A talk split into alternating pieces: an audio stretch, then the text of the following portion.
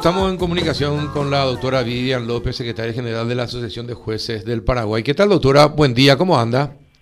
¿Qué tal? Buen día, con frío. y sí, efectivamente, pero abrigada me imagino, ¿no? Sí, sí, por supuesto. Bueno, En el eh, mal tiempo, buena cara. Exactamente. Bueno, hay un pedido para instalar un vacunatorio en la plaza que está frente al, al Palacio de Justicia. Eh, Eh, sí. Bueno, ¿es posible eso? ¿No es posible? Eh, ¿Ustedes hicieron el pedido? Sí, eso queremos saber. Ah, imitando también lo que vemos en otros países, pensamos en el Poder Judicial en Sajonia y en Asunción. Diariamente ingresan, a pesar de las restricciones, 6.000 personas. Entonces es una afluencia masiva que queremos aprovechar para descomprimir también los, los demás vacunatorios. Y hacia Sajonia también, Claro. Proveerle al barrio, a la zona, a toda la gente que mueve el Poder Judicial diariamente. Y si esto eh, se puede y resulta exitoso, eh, eh, replicarlo en otras circunscripciones del país, donde también en los, en los palacios de justicia hay afluencia de gente.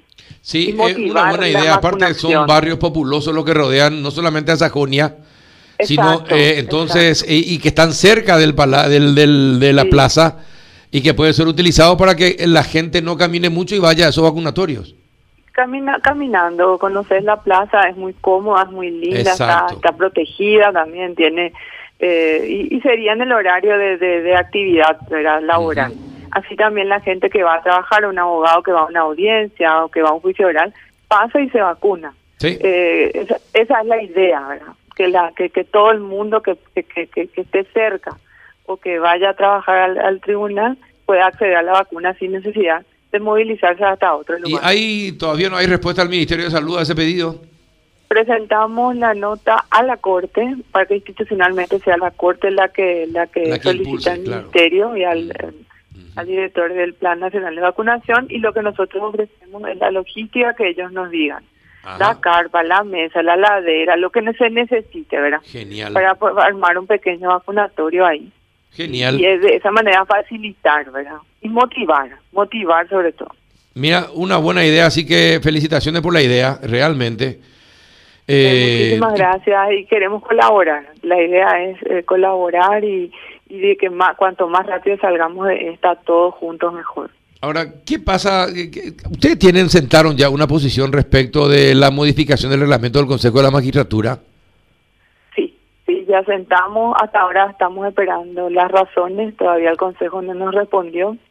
Eh, estamos también hoy presentando con detalle, eh, punto por punto, porque la, postura fue general. Eh, no hay ningún miedo a rendir, nada de eso como se quiso instalar. Lo que simplemente se busca es mantener la igualdad que, que, se, que, que, que se reclama hoy de que no hay, pero que de que si se modificara el reglamento se crearía una desigualdad.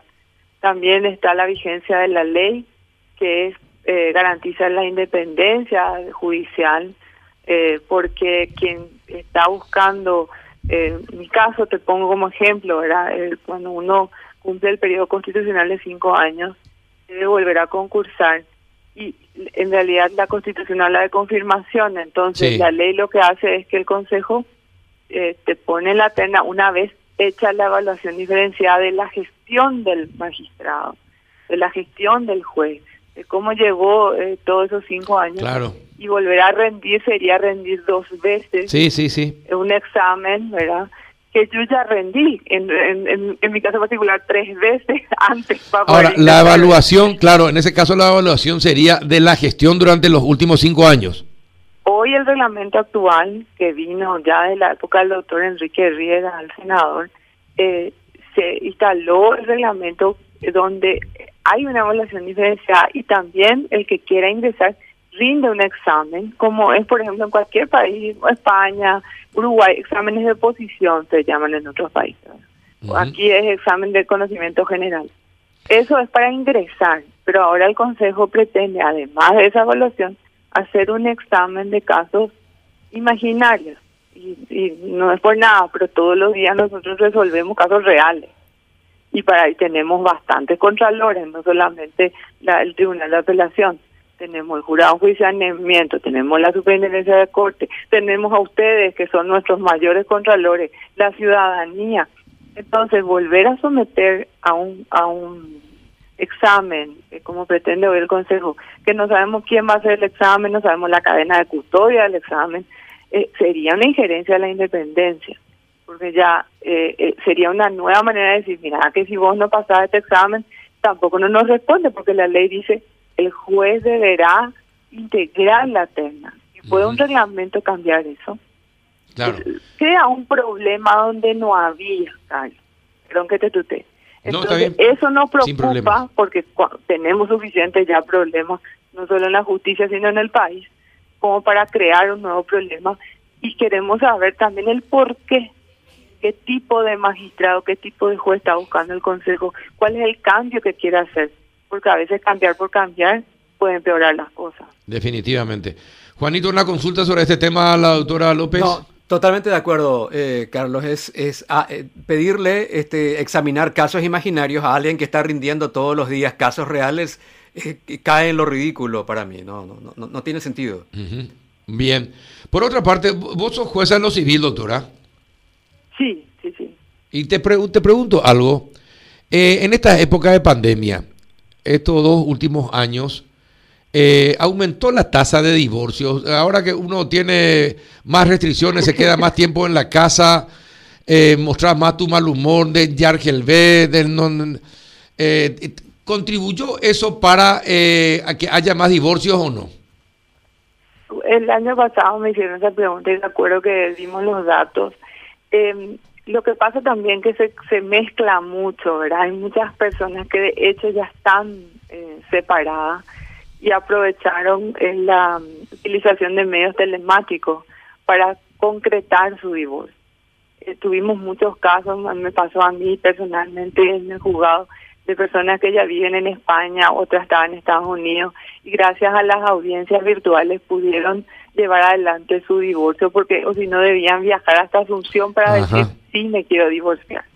Entonces yo no te podría dar un dato concreto, real, decir, sí, porque estuvimos en cuarentena, hubo más divorcios. Entonces, eh, pero de que hubo más casos de divorcio, hubo más casos de divorcio. Pero, mm. pero hubo muchas razones. No oh. solamente la cuarentena, creo yo. Qué bueno. Esto de, el uso de la tecnología para las audiencias, es sobre todo en, eh, para estos casos, me parece que es más conveniente porque también evita muchos, eh, a ver, eh, muchos sinsabores, muchas argelerías en, en, en, en esas audiencias, doctora? En, en lo civil y comercial, que es el foro en que estoy yo hace prácticamente 25 años ya, es prácticamente el 100% de las audiencias se pueden llevar a cabo. Te diría el 90%. Es casi como la efectividad de la vacuna. Claro. Eh, la tecnología. En otros foros es más sensible, en lo penal y en la niñez, por ejemplo, hay hay hay audiencias que, que deben ser en, algún sentido presenciales. Pero en el, en, el, foro civil y comercial la tecnología ayudó muchísimo y, ya prácticamente no se suspende la audiencia. Qué bueno, qué bueno. Juanito, ¿una consulta sobre este tema? No, Carlos. ¿Tampoco? Tampoco. Bueno, Juanito no piensa luego en divorciarse, pues entonces no te pregunta nada. Al contrario. No, que no. Está bien. No, no, no, es alentador tampoco. tampoco. bueno, está bien. Eh, doctora, eh, ¿quién nos puede dar los datos de divorcio anuales? Eh, la Dirección de Estadística los tiene, los tiene. Ahora que estamos a 30 de junio ya vamos a tener el semestre de este el semestre. porque varió mucho eh, la presentación de juicios del año pasado a este año. Aumentó, en general, te en general. Bueno, vamos a tener que llamar a esa oficina entonces. Muchísimas gracias por tu tiempo, doctora López. No, por favor, cuando quieran. Muchas gracias. Vivian López, secretaria de la Asociación de Jueces del Paraguay, jueza en lo civil.